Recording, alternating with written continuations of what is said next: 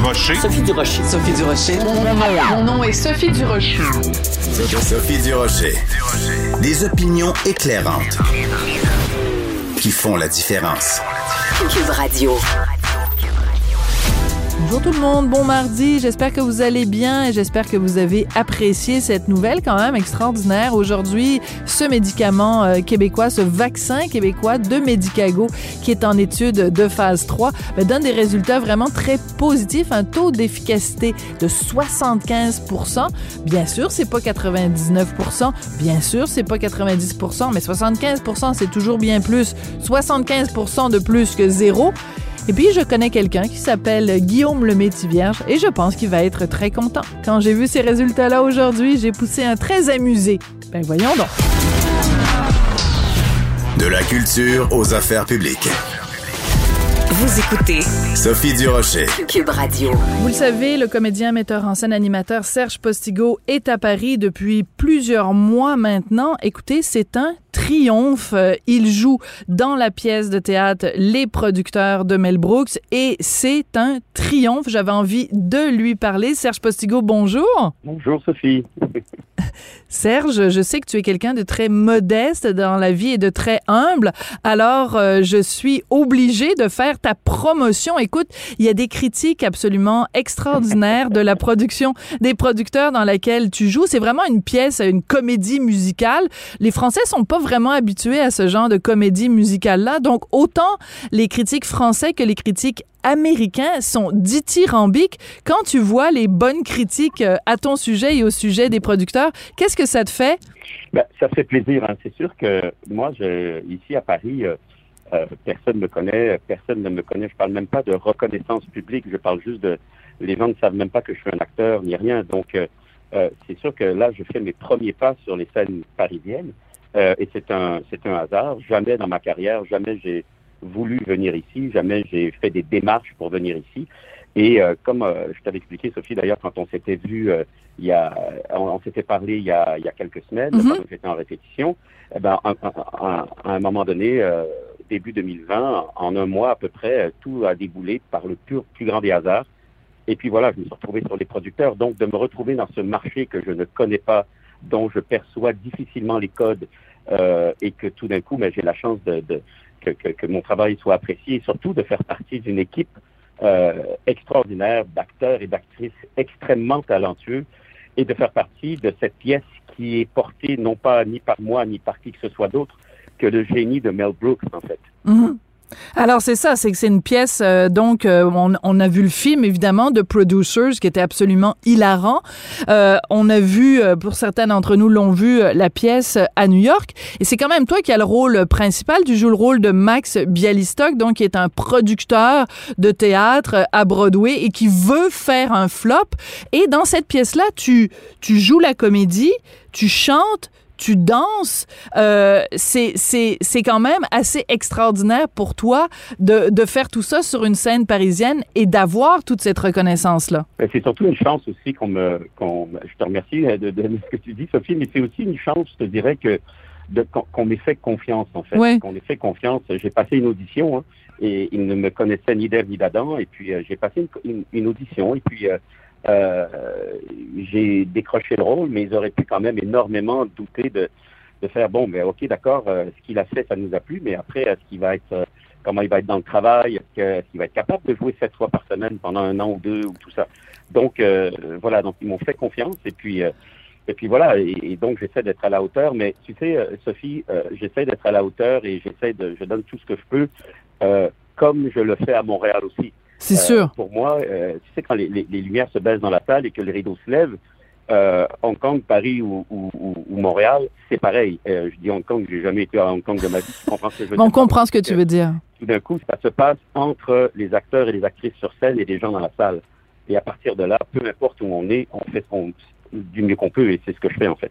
Oui, tu dis euh, qu'on soit à Paris ou qu'on soit à Montréal, c'est pareil. Par contre, tu viens de nous dire quelque chose qui nous prouve que c'est pas pareil parce que tu nous dis que tu joues sept jours sur sept et que tu vas peut-être faire ça pendant un an ou deux. On sait qu'à Montréal, quand il y a des productions, même les grosses productions que toi tu as faites, que ce soit Mary Poppins ou d'autres, ben ça dure deux mois, euh, peut-être euh, éventuellement une tournée, mais cette intensité-là et cette durée-là, elle n'est pas possible au Québec. Donc il y a des moyens en France qu'on n'a pas ici à Montréal parce que le public est beaucoup plus restreint. Donc ça, c'est quand même une différence.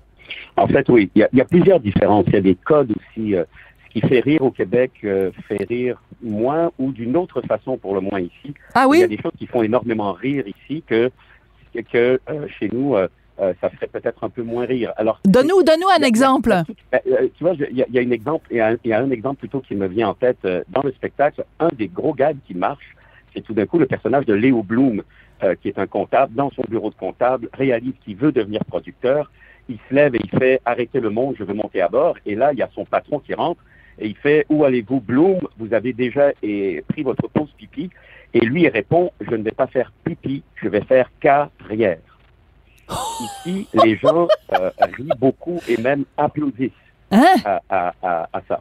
Euh, chez nous, je, pense que cette, je pense, et encore peut-être que je me trompe, mais je pense que c'est un exemple hein, que cette, cette là donc cette joke-là, fonctionnerait un peu moins chez nous.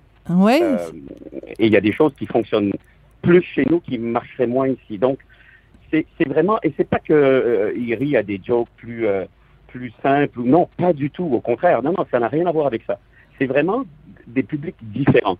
ici, on a la chance, ça fait, on amorce notre deuxième semaine. on a fait deux semaines de représentation. Tous les soirs, on a un standing ovation. Ah oui. Les gens sont debout. Ici, c'est extrêmement rare. Ouais. Euh, chez nous, euh, un standing ovation, c'est un peu une convention, je dirais. C'est pour féliciter pour le travail et tout euh, les gens qui sont sur scène. Rares sont les spectacles qui ne se finissent pas par un standing ovation à Montréal. ici, c'est le contraire. Oui, tout à fait. Tous les gens avec qui je joue sont que des Français, que des Parisiens qui ont 10, 15, 20 ans de carrière. Ils m'ont dit ils n'ont jamais vu un spectacle où tous les soirs, comme ça, les gens sont debout. Donc, euh, à ce titre-là, l'interprétation de la réaction du public hmm. pour un acteur québécois sur scène est différente. Euh, moi, quand ils se sont levés le premier soir, j'ai fait c'est super, j'étais content, mais pour moi, ça ne signifiait euh, je comprends qu'ils ont vraiment aimé ça. Ah, voilà. Alors que eux, tous mes tous mes tous mes partenaires, quand le rideau s'est baissé, tout le monde s'est retourné en fait, et vraiment, ils étaient ahuris, ils étaient vraiment très très heureux parce qu'ils s'étaient levés. Alors voilà, donc c'est des différences comme ça euh, où il faut, euh, faut, faire, faut faire vraiment gaffe. Alors, euh, je le disais, donc, tu as eu des bonnes critiques du côté français, mais du côté américain aussi. Donc, Broadway Roll, qui est une publication qui, en fait, qui commente tout ce qui se fait en termes de, de comédie musicale ou de pièces de Broadway, que ce soit à Broadway même ou ailleurs. Ils ont parlé du spectacle, les producteurs, et voici ce qu'ils avaient à dire euh, à propos de toi. Il dit, bien entendu, tout ceci n'aurait pas été possible sans la très talentueuse distribution avec à sa, tête l'acteur canadien Serge Postigo, euh, qui, euh, c'est son premier pas comme rôle principal sur une scène parisienne, le joyau d'une remarquable carrière d'adaptateur et de metteur en scène d'une trentaine de comédies musicales au Canada. Ils ont un petit peu exagéré, un peu poussé un peu trop fort sur le crayon. T'en as pas fait une trentaine mais euh, et aussi ils laissent entendre que tu es né au Canada alors que tu es né en France, mais il reste quand même que Serge ce rôle-là va peut-être t'ouvrir des portes que si tu étais resté à Montréal, on va se le dire, puis c'est pas c'est pas un défaut du Québec, mais si tu étais resté à Montréal, peut-être que tu n'aurais pas eu cette visibilité là.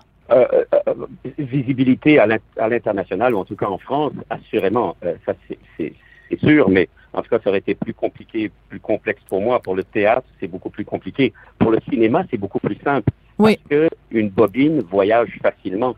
Un film fait plusieurs festivals à travers le monde et tout ça. Donc, euh, la, comment je pourrais dire ça, la, la propagation oui. de, de, la présence artistique de quelqu'un est beaucoup plus facile par, par le film que par le théâtre. Le théâtre, faut être assis dans la salle.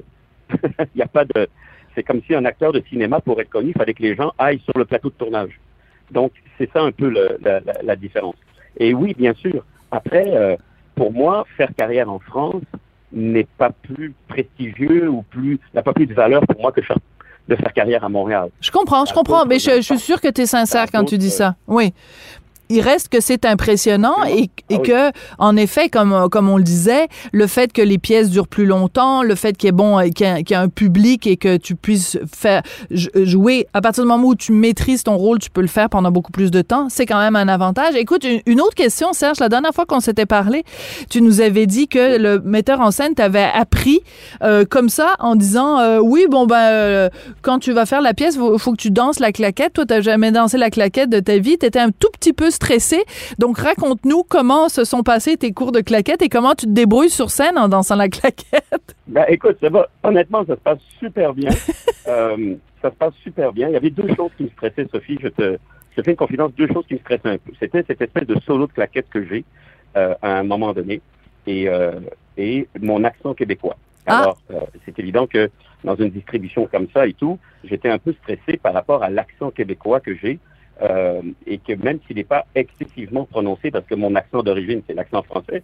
Moi, je suis arrivé au Québec, j'avais l'accent français et qui est du sud de la France. Donc, euh, euh, c'est sûr que il fallait que, il faut sur scène que, il fallait que je le gomme et donc que je fasse attention. Et j'ai eu deux beaux commentaires par rapport à ces deux choses-là. Un, pour la claquette, il y a quelqu'un qui m'a dit, quand j'ai vu que vous étiez canadien, je me suis dit, ah, voilà où il a été chercher cette formation de danseur. Donc, ça m'a fait vraiment rigoler. Oui. et le- pour l'accent, alors pour l'accent québécois que j'avais peur d'avoir sur scène, même si c'est pas grave, mais là, on m'avait, comme tout le monde, comme tout le monde sur scène euh, avait un accent évidemment français, euh, il fallait que mon personnage soit comme les autres ou du même univers linguistique que les autres. Alors, euh, et le plus beau commentaire que j'ai eu, c'est, en fait, je l'ai pas eu directement, c'est l'assistant metteur en scène que, qui a un ami qui est venu voir le show et qui lui a dit, non, mais celui, parce que je dis une phrase en québécois dans la, Hein? dans la pièce. oui Euh, je dis une phrase en québécois, oui, euh, qui est pas très, qui est pas très polie, mais je dis une, une phrase euh, qui est québécoise et en québécois, et la personne a dit, mais il est incroyable comment il a bien l'accent québécois. Attends, tais-toi. C'est, donc, t'as un meilleur accent québécois que Valérie Lemercier, mais ils savent pas que t'es vraiment québécois. Euh, en se quittant, Serge, peux-tu me dire c'est quoi la phrase? Est-ce qu'elle est trop vulgaire pour dire à la radio? Ah, écoute, euh, il n'y a, pas de mot là-dedans que vous n'avez jamais entendu. C'est une, euh, faut savoir que mon personnage ramasse de l'argent pour produire ses spectacles Ouais. en étant un petit, un, un gigolo auprès des octogénaires juifs de New York. OK. Et donc, je me retrouve avec une dame de 85 ans dans mon bureau qui veut jouer à un jeu coquin. Elle veut jouer euh, à, elle veut jouer à la, à la, à la, la, la, perrette. Donc, une jeune fille qui porte du lait et qui est trop lourd et le palefrenier bien monté québécois vient l'aider. Et donc, à un moment donné, elle fait semblant d'avoir un lait trop lourd. Elle me dit, venez m'aider. Et moi, je me lève en disant, tabarnak, c'est sûr que je vais t'aider. D'abord, m'a prendre ton lait. Après ça, ma maudite chanceuse, m'a prendre ta virginité. Et, euh, et voilà. Et on va se quitter là-dessus. Et on va se quitter là-dessus. Tu as en effet un très bon accent québécois, Serge Postigo. Merci, ça a été un plaisir. Et puis, ben écoute, euh, bonne chance pour la suite des choses. Je suis vraiment ravie de savoir euh, que, que ça se passe si bien. Et écoute, j'ai vu passer les différentes choses, des, des reportages et tout. Ça a l'air de vraiment très bien se passer pour toi. On est, on est tous très fiers de toi. Merci beaucoup, Serge. C'est très gentil. Merci beaucoup, Sophie. Au plaisir. À très bientôt.